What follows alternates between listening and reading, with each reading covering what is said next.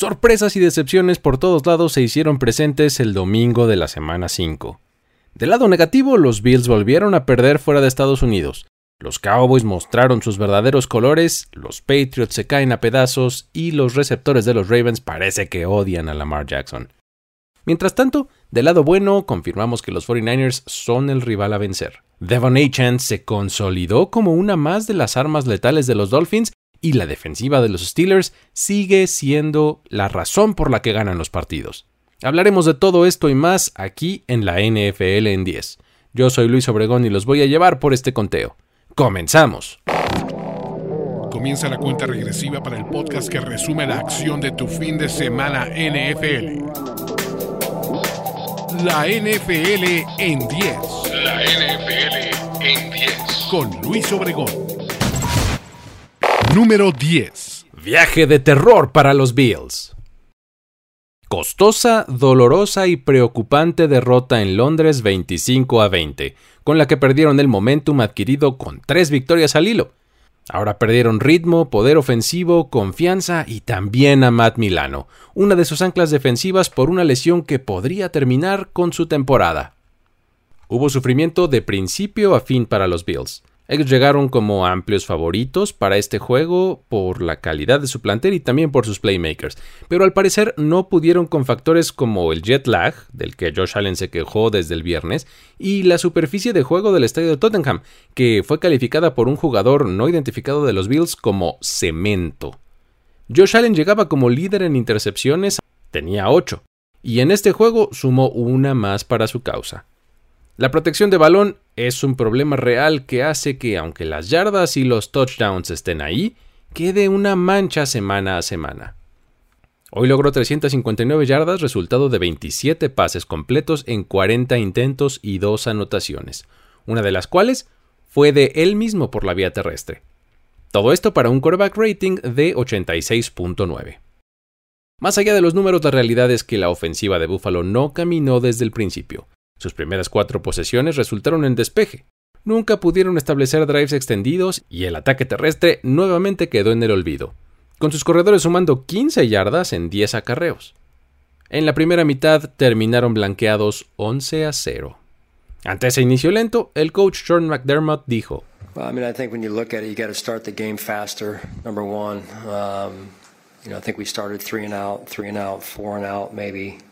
Uh, four punts in a row, I believe. Um, so we got to get started faster and just the overall, you know, getting the ball back to the offense, offense sustaining a drive, right? Penalties, you know, too many times shooting ourselves in the foot whether we're about to get off the field or we're starting to get into a rhythm offensively, and then we have a penalty that's or a negative play that sets us back. So. Um, just all in all, not good enough. La primera jugada de los Bills en territorio rival llegó hasta el final del segundo cuarto, y esta tendencia continuó en la segunda en donde apenas lograron 12 jugadas ofensivas antes de explotar un poco con dos drives de anotación en el último cuarto. La disciplina del equipo también está bajo escrutinio. Ellos jugaron al límite del reglamento y hoy pagaron con 11 pañuelos. La mayor cantidad para ellos desde la semana 9 de la temporada 2021, cuando también enfrentaron a los Jaguars. Sin embargo, lo que más preocupa en este equipo es cómo se apilan las lesiones en la defensiva. A nombres como Tredavious White, eh, Greg Rousseau y Shaq Lawson, esta vez se unieron el ancla y corazón de la unidad durante lo que llevamos de temporada, el linebacker Matt Milano, que sufrió fractura de pierna con riesgo para su ligamento cruzado anterior, por lo que se presume que podría quedar fuera el resto de la temporada. El quarterback Tyron Johnson también salió lesionado de la rodilla y el dinero defensivo Daquan Jones se lastimó el músculo pectoral, ambos con malos pronósticos de momento de acuerdo con el mismo McDermott. Ante este desastre, un punto positivo para el equipo fue que AJ Epinesa tomó la responsabilidad del pass rush y le dio el mejor partido a su equipo en toda su carrera. Tuvo dos sacks y tres pases defendidos con 55 snaps contados. Todos esos números son récords para él.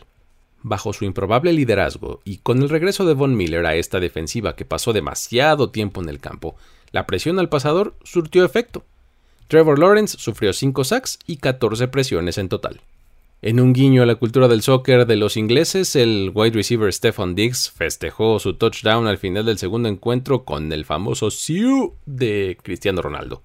Los Bills confirmaron que no son un equipo que funcione fuera del país, ya que ahora se ponen con récord de 1-7 en partidos jugados en el extranjero. Esto contando los partidos que han tenido que jugar en Canadá. Van 0-2 contra los Jaguars en juegos en Londres y Trevor Lawrence no ha perdido en contra de Josh Allen en las dos ocasiones en las que se han enfrentado.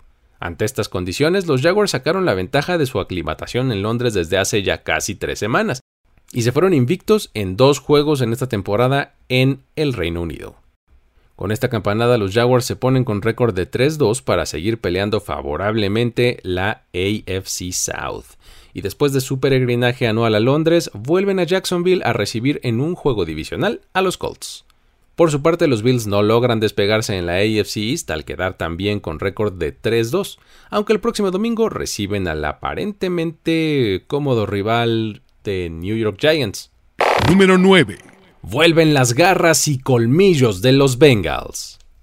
Joe Burrow sigue algo lastimado, pero hoy logró restablecer su conexión con Jamar Chase y el resultado fue una victoria de su equipo por 34 a 20 a domicilio contra unos Arizona Cardinals que venían encendidos. De pronto la AFC North, que se veía tan decidida en favor de los Ravens, puede tener otro legítimo competidor y para eso los Bengals comienzan a alzar la mano. Pronto recordamos que este equipo puede ser bastante bueno. A pesar de tener la ausencia de T. Higgins por lesión, el ataque lució bastante bien. Joe Burrow lanzó 46 pases y completó 36 para 317 yardas con 3 touchdowns y una intercepción. Lo más alentador del asunto es que vimos de regreso eh, esos bellos pases que ha conectado con Chase desde que los dos están juntos en Cincinnati. El receptor terminó el partido con 15 recepciones para 192 yardas y 3 touchdowns, un par de ellos muy cerca de la zona de gol y uno más en una jugada de 65 yardas al inicio del tercer cuarto, que claramente alienta a los aficionados dejando ver que todavía hay mucho que ofrecer en este equipo. Joe Mixon también dio un buen partido, rebasando las 80 yardas por tierra en 25 acarreos y sumó 13 yardas más por recepción. Del lado defensivo del balón, por fin vimos una buena actuación de los muchachos de Luan Arumo, quienes a pesar de que permitieron más de 140 yardas por tierra en el partido, se robaron tres balones y le dieron oportunidades extra a su ofensiva. De hecho, la primera intercepción del partido fue también la primera de Josh Dobbs vistiendo el uniforme de los Cardinals.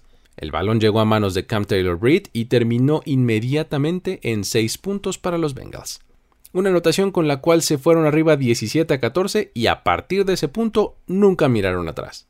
Con el triunfo, los Bengals no abandonan el fondo de la AFC North, pero con récord de 2-3 están a dos juegos del momentáneo líder que es Pittsburgh. Sin embargo, las cosas no estarán fáciles al recibir la visita de los Seahawks antes de tener su semana de descanso. Los Cardinals, por su parte, siguen siendo un equipo de lucha, ponen resistencia, pero no tienen lo suficiente para llevarse las victorias. Después de caer a 1-4 en la NFC West, también tendrán un duro reto porque viajan ahora a Los Ángeles para jugar contra los Rams. Número 8. Dallas Cowboys, bully de chicos y burla de grandes. Nos lo avisaron contra los Cardinals y hoy lo confirmamos contra los 49ers. Los Cowboys se ven como el terror de los débiles a niveles de aspirantes a Super Bowl, pero basta que el rival les plante cara para verlos huir despavoridos. ¿Quiénes son estos Cowboys? La paliza de principio a fin que les propinaron los 49ers en horario estelar por marcador de 42-10 demostró que Dak Prescott, Mike McCarthy y esta defensa llena de playmakers solo tiene dos modos de funcionamiento. O destrozan al rival desde el inicio, o se van a meter en un pozo del que tratarán de salir cavando más profundo. Lo hecho por este equipo en domingo por la noche no hace más que abonar a las preocupaciones de sus aficionados. Es un equipo que batalla mucho al ataque para entrar en ritmo y generar jugadas de peligro. Se basan mucho en estirar el campo horizontalmente, pero carecen de filo para hacerle daño al rival. Ese estilo de ataque contra una defensiva tan rápida y agresiva como la de los 49ers simplemente no funciona. Cada jugada era detenida antes de la marca del primero y diez y era acompañada de un tremendo golpe al que llevaba el balón. La selección de jugadas desde la línea lateral hecha por Mike McCarthy fue fatal consistentemente mandó jugadas con trayectorias cruzadas muy cerca de la línea de golpeo, un territorio completamente dominado por los linebackers Fred Warner y Dre Greenlow. A lo largo del encuentro pudieron establecer únicamente dos series ofensivas sostenidas y productivas. El resto terminaron en tres y fuera o con una entrega de balón. Hablando de eso, hay que señalar que Tony Pollard registró el segundo fumble de su carrera en este partido, mientras que la cuenta de intercepciones de Dak Prescott llegó a tres. La primera de ellas en busca de hacer que algo sucediera, pero lanzando un muy mal pase profundo. La segunda fue un desafortunado rebote y la tercera en otra pobre decisión del coreback. Sin embargo, estaba la defensiva. Ese era el bastión que lo sostenía. Eso fue lo que los mantuvo dentro del partido hasta inicios del tercer cuarto. Sin embargo, después de estar tanto tiempo en el campo, terminaron por desfundarse. Hicieron jugadas importantes varias veces, causando un fumble a Christian McCaffrey en zona de gol y desviando algunos pases, pero estaban en una isla, abandonados por su complemento ofensivo. Con una actuación así quedó de manifiesto que este es un equipo que podría calificar a playoffs gracias a sus playmakers, pero que está lejos de ser contendiente. Tras este resultado, los Cowboys todavía siguen peleando la NFC East con récord de 3-2, aunque pierden terreno ante los Eagles, que son el otro equipo invicto que queda este año. Ahora tratarán de aprovechar un día extra de descanso e irán a visitar a los Chargers a Los Ángeles, que están todavía más descansados, ya que tuvieron su bye esta semana. Número 7. 49ers, el estándar de oro de la NFL.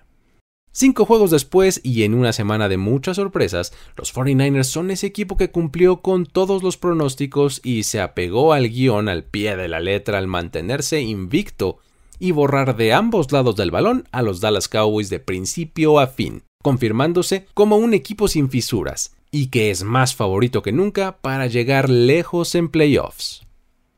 El dominio fue total. La paliza fue de 42 a 10 y llegó a tal punto que sacaron a los titulares con 5 minutos por jugar. Con esto llegaron a las 15 victorias en fila, de las cuales en las últimas 8 han metido al menos 30 puntos, siendo apenas el quinto equipo en lograr tal hazaña en la historia de la liga. Brock Purdy dio un juego que lo mantiene entre lo mejor de la liga, registrando 4 pases de touchdown y una colección de lanzamientos precisos en todos los niveles del campo. Con solo 10 partidos como titular en temporada regular, este chico no conoce todavía la derrota, con lo que se une a la lista de quarterbacks que empezaron su carrera con marca de 10-0, conformada por Ben Roethlisberger y Mike Tomczak. El principal verdugo a la ofensiva fue el Tyrant George Kittle, quien en tres recepciones que registró durante el juego, en todas, entró a la zona de anotación. Christian McCaffrey, aunque no tuvo uno de sus monstruosos partidos, sí volvió a anotar, con lo que llega a 14 partidos consecutivos entrando a la zona de anotación. Esto lo convierte en el quinto jugador en lograrlo en la historia de este deporte, acompañado de Lenny Moore, John Riggins, O.J. Simpson y Emmett Smith. Todo esto mientras que la defensiva tuvo un desempeño estelar en prácticamente todos los niveles. Pero es muy necesario hacer énfasis en lo hecho por los linebackers. Fred Warner tuvo un impacto tremendo en el partido, provocando un fumble, registrando un sack, desviando un pase e interceptando otro, simplemente dominante. Su compañero Dre Greenlow sembró terror por todo el campo. Muy fiel a su estilo castigó a cada rival que se le puso enfrente y también consiguió un sack. Apagaron a los playmakers del rival. CD Lamb, por ejemplo, recibió solamente cuatro pases y no llegó ni a 50 yardas. Tony Pollard se quedó corto de las 30, mientras que la defensiva mientras que a la defensiva Micah Parsons con trabajo se le acercó a Brock Purdy. Este equipo fue superior en cada aspecto a su rival, y con esta demostración de poder absoluto se reafirman con récord de 5-0 como primer lugar en la NFC West y están empatados en la cima de la Conferencia Nacional. Ahora les aguarda un viaje a Cleveland para jugar con los Browns este domingo, quienes llegarán descansados después de su semana de bye. Número 6. Devon Achen se establece como arma ofensiva de los Dolphins. Con otra actuación para los récords, el novato corredor confirma que Miami tiene una nueva, veloz y temible dimensión en su ataque terrestre que se suma al potente arsenal con el que ya contaban, demostrando así que lo hasta ahora visto no fue ninguna casualidad, sino producto del talento bien aprovechado en el esquema. Miami se recuperó de gran manera de una decepcionante derrota de la semana pasada y le hizo pagar los platos rotos a los New York Giants al vencerlos 31-16. Lo que significa Achan para el juego terrestre de Miami empieza con los números. En 11 acarreos, apiló 151 yardas y un touchdown, para un poderoso promedio de 13.7 yardas por acarreo. Además, añadió una recepción para otras 14 yardas. aunque también tuvo un fumble en el que le arrancaron el balón. Esto es más impresionante considerando que se trata de un novato acumulando récords semana a semana. Por ejemplo, con su anotación de este domingo, llegó al segundo lugar histórico con 7 touchdowns en sus primeros cuatro partidos, solo detrás de Billy Pascal. Achan marca diferencia en la velocidad y en su capacidad para devorar yardas en acarreos largos.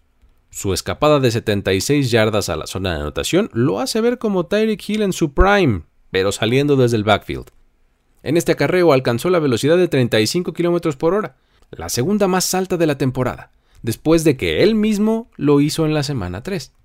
Ah, bueno, y hablando de Tyreek Hill, inmediatamente tras ese touchdown, el receptor opacó a Achan con 35.42 km por hora en otra escapada y confirma que estos Dolphins vuelan. No hay ofensiva más veloz en toda esta liga. Esta actuación de los playmakers de Miami ayudó a enmascarar un desempeño de Tua Tagovailoa que no fue tan brillante debido a sus dos intercepciones en el día. La primera de ellas fue un desvío cuando intentaba convertir un touchdown en zona roja y fue devuelto en pick six de 102 yardas para anotación por el safety Jason Pinnock.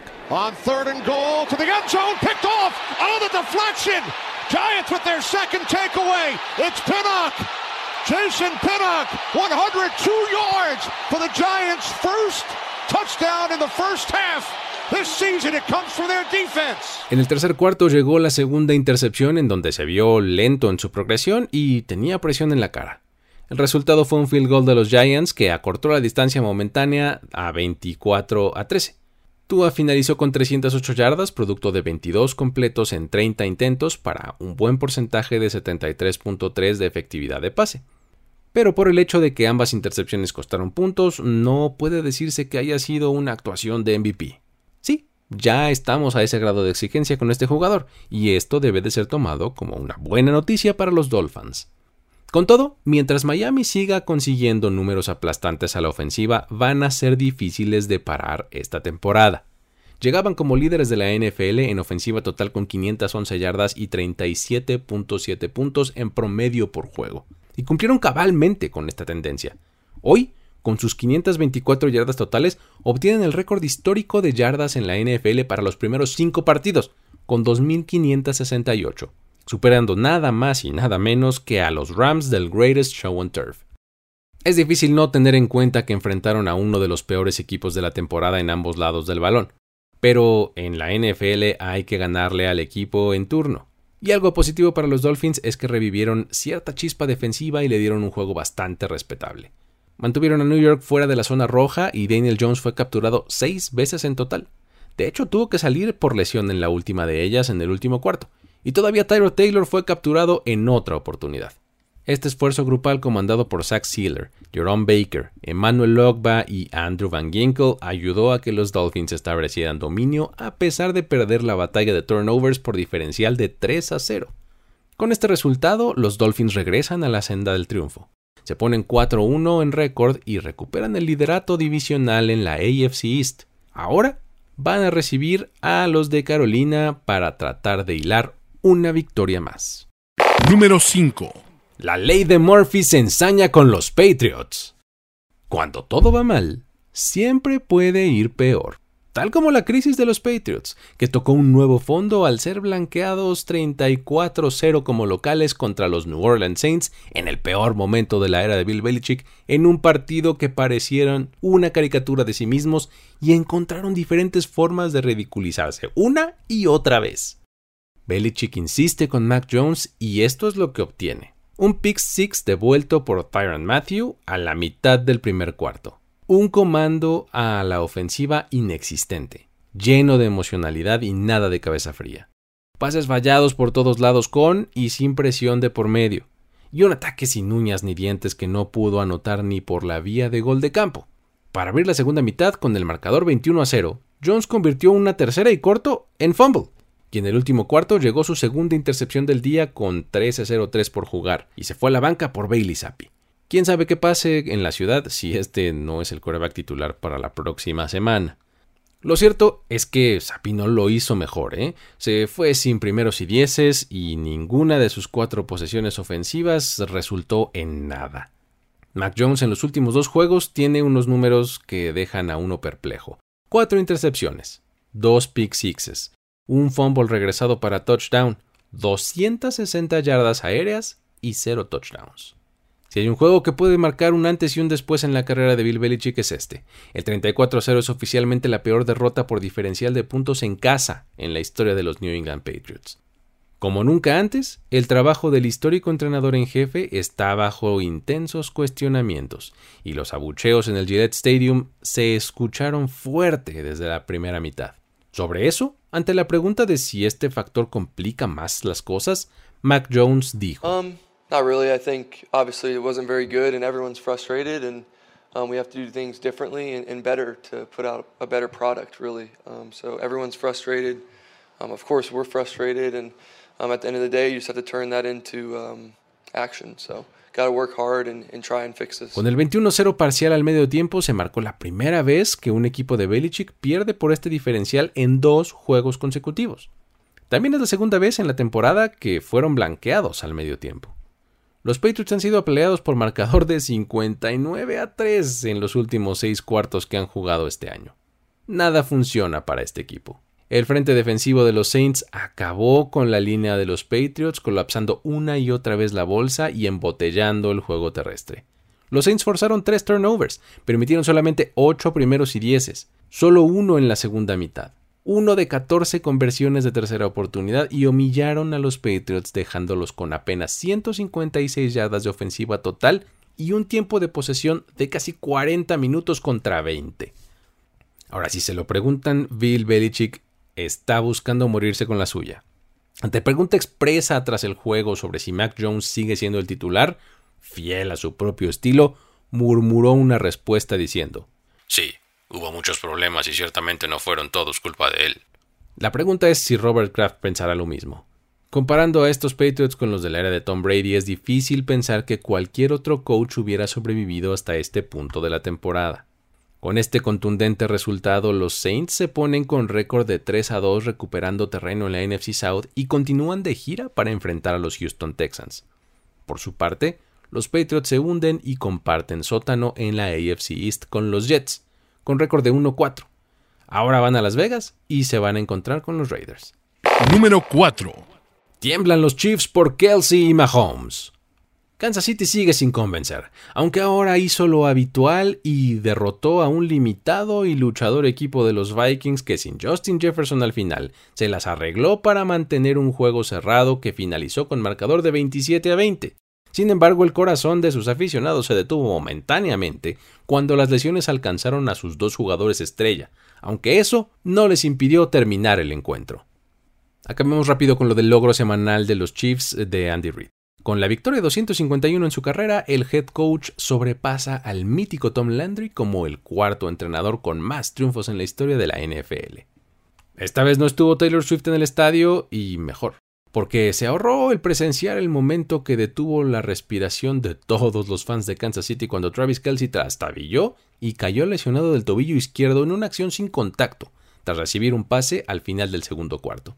En un principio se temía que fuera de gravedad y tuvo que salir cojeando del terreno de juego para evaluación médica, pero logró regresar para la segunda mitad. Con esto se prendió una chispa poco habitual este año para los Chiefs, Patrick Mahomes comprendió lo valioso que es Kelsey para este ataque y conectó con él para cinco pases en la serie de su regreso, incluyendo una espectacular atrapada sobre la cabeza de un defensivo en una crítica tercera oportunidad.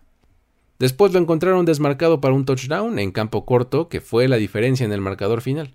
Esta ofensiva no tiene fluidez y funciona a base de chispazos, pero son tan fuertes que terminan quemando a los rivales en momentos clave. A pesar del fuerte lazo que une a Mahomes con Kelsey, esta vez pudimos verlo repartiendo el balón hasta 10 receptores distintos. Por ejemplo, el wide receiver Justin Watson logró dos largas atrapadas para 56 yardas y Rashid Rice recibió cuatro balones para 33 yardas y un touchdown. Pero el de Kelsey no fue el único susto de la tarde para los fans de los Chiefs, pues antes, en el mismo segundo cuarto, vimos cómo a Mahomes se le doblaba de fea manera el tobillo izquierdo al intentar un pase saltando, en el que la presión de dos defensivos de púrpura lo hicieron caer. Sin embargo, el estelar quarterback pudo continuar en el terreno de juego. No sin recordar que en la semana 3 e incluso en el Super Bowl más reciente se lesionó de forma similar al tobillo contrario. En los momentos decisivos del juego en el último cuarto, también los Vikings se quedaron sin su estrella al ataque. Justin Jefferson tuvo que salir del juego por lesión en el tendón de la corva, y se perdió el intento de regreso de su equipo en el marcador. A decir del head coach Kevin O'Connell, después del partido, todavía es muy temprano para determinar la severidad del daño, pero sabemos que este tipo de lesiones tardan en sanar lo que podría hundir a los Vikings en este momento que están 1-4 al fondo de su división. Antes de eso, de todas formas, los Chiefs habían hecho un gran trabajo para anularlo. El cornerback la Jerry Smith apenas le había permitido una atrapada para 19 yardas en sus primeras 19 rutas, y llevaba 3 en total para 28 yardas al momento de su lesión. Así, los Chiefs continúan su racha de victorias y se ponen 4 a 1 al frente de la AFC West. Ahora tendrán poco tiempo para recuperarse, ya que reciben a los Broncos tan pronto como este jueves. Los Vikings, por su lado, viajan a Chicago para un duelo divisional que ya no se ve tanto como un trampolín para ellos como si parecía serlo hace algunas semanas. Número 3. Lamar Jackson contra sus propios receptores. Es cierto que esta rivalidad tiene algo especial que favorece al underdog, pero lo que hicieron hoy los Ravens a la ofensiva para dejarse alcanzar y perder este partido con los Pittsburgh Steelers por marcador de 10 a 17 fue asombroso y para mal. Lamar Jackson entregó una intercepción en zona roja en tiempo de definición, pero receptores como Rashad Bateman, Devin Duvernay y Nelson Aguilar tiraron cualquier cantidad de pases como si jugaran en su contra, lo que hizo que regresaran las dudas de la capacidad del coreback para guiarlos al gran juego. Esta fue nuevamente la definición de un juego en el que los Ravens no debían perder y les pasó por segunda vez en la temporada. Los Steelers se cansaron de darles oportunidades de llevárselo de principio a fin y tras tomar una ventaja de 10 a 3, Justin Hill escupió el balón en un fumble que llevó a Pittsburgh a un gol de campo y así marcar la tónica del resto del partido, porque los Ravens no volvieron a anotar jamás. Después, Lamar Jackson parecía derrumbar la narrativa de que no sabe lanzar y 153 yardas por aire y 39 por tierra después, quedaba claro que el peor enemigo del coreback eran sus propios receptores, quienes le soltaron pases a diestra y siniestra. Rashad Bateman, Nelson Aguilar, todos soltaron pases prácticamente hechos. Después no hubo manera de defender al buen pasador que puede ser Jackson, y sumó dos turnovers incluyendo una intercepción, una conversión fallida de cuarta oportunidad y tomó tres críticos sacks. Los Ravens simplemente dejaron puntos sobre el terreno a lo largo del partido y solo consiguieron un primero y diez en el último cuarto. El sello final de este encuentro fue una intercepción totalmente culpa del quarterback en la zona roja que fue a las manos de Joey Porter Jr., la cual llegó cuando buscaban ponerle un clavo al ataúd de los Steelers con cuatro minutos por jugar y a solamente dos puntos de diferencia. Sus números finales fueron 22 completos de 38 intentos para un porcentaje de efectividad de 57.9 su peor registro de la campaña. 236 yardas sin touchdown y una intercepción. Lamar Jackson en los últimos cuatro juegos de esta rivalidad tiene récord de un ganado y tres perdidos, cuatro touchdowns, siete intercepciones y cinco fumbles. Si hay un grupo que le tiene bien checado a este pasador, son los de Pittsburgh. Como resultado de esta derrota, los Ravens ya no controlan la AFC North y son alcanzados por los Steelers con idéntico récord de 3-2. Para complicar más las cosas, ahora serán rivales de los Tennessee Titans el próximo juego internacional de la NFL en Londres. Y ya vimos con lo de los Bills lo que un viaje de esta naturaleza puede afectar.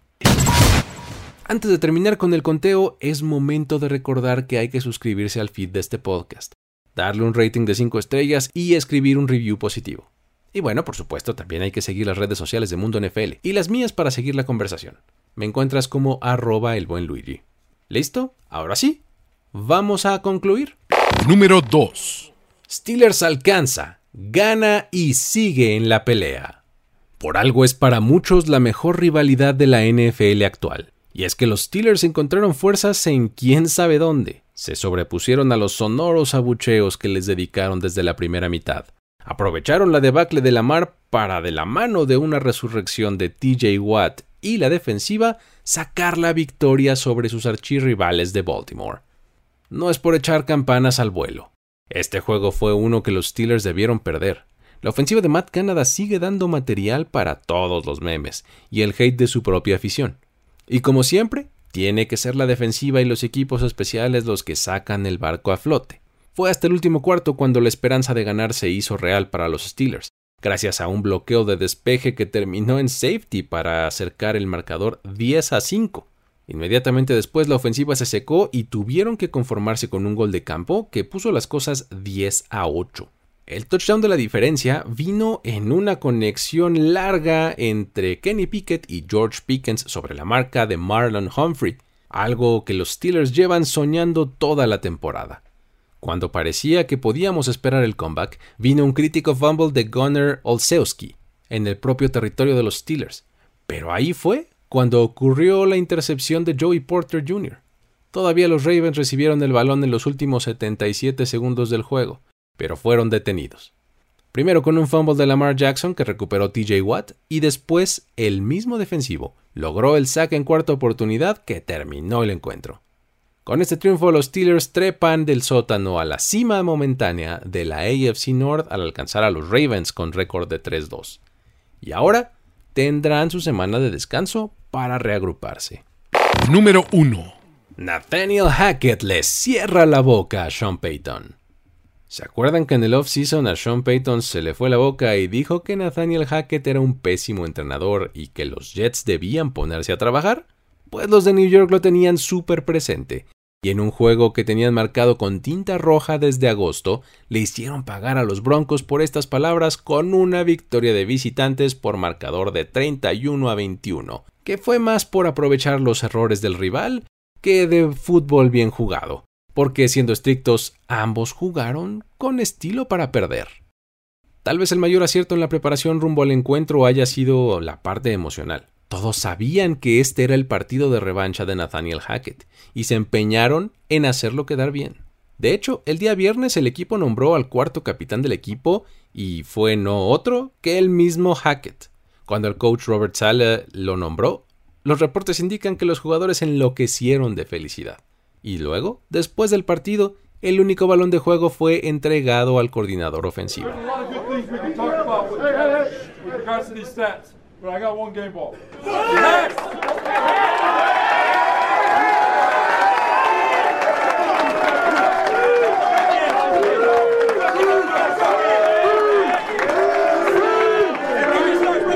you guys know it's a. Watching that defense go out there, sack him, get turnovers, oh, it's, it's absolutely beautiful. Watching this offense run that ball.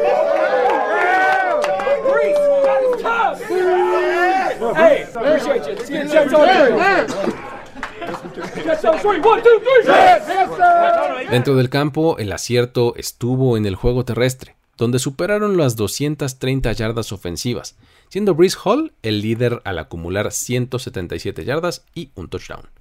En esta ocasión, por primera vez en la temporada, los Jets anotaron puntos en el primer cuarto del partido, cuando después de su primera serie despejaron el balón y Marvin Mims no pudo controlarlo, con lo que quedó libre y lo recuperaron en territorio rival para unas jugadas después conseguir el field goal que los puso momentáneamente al frente.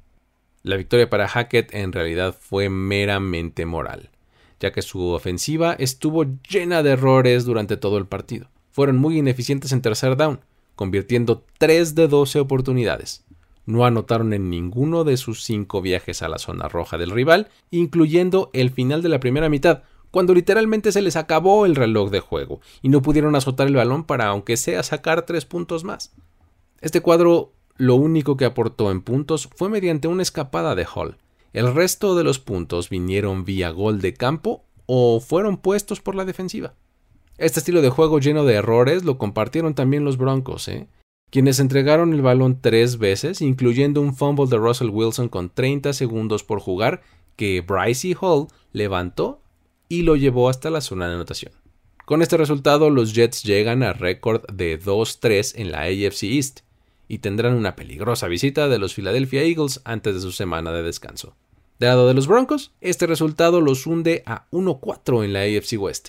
Y la tienen complicada esta semana porque es corta y tienen que viajar a Kansas City para enfrentar a los Chiefs. La NFL en 10. Con esto llegamos al final de este conteo. Si quieres más información, análisis y otros ángulos de estos y el resto de los encuentros, te recomiendo seguir a Mundo NFL en todas las plataformas. nfl.com diagonal mundo, arroba mundo NFL en redes sociales y por supuesto también en YouTube. Esta edición de la NFL en 10 fue posible gracias al apoyo de Carlos Mercado. Mi nombre es Luis Obregón y te recuerdo que si quieres seguir la conversación conmigo puedes buscarme en redes sociales como arroba el buen Luigi. Me despido de una emisión más de la NFL en 10. Hasta la próxima. Ya eres parte de la conversación NFL de esta semana. La NFL en 10. La NFL en 10. Conductor y productor ejecutivo Luis Obregón. Voz en off y diseño de audio Antonio Semperi. Una producción de primero y 10 para NFL. La NFL en 10.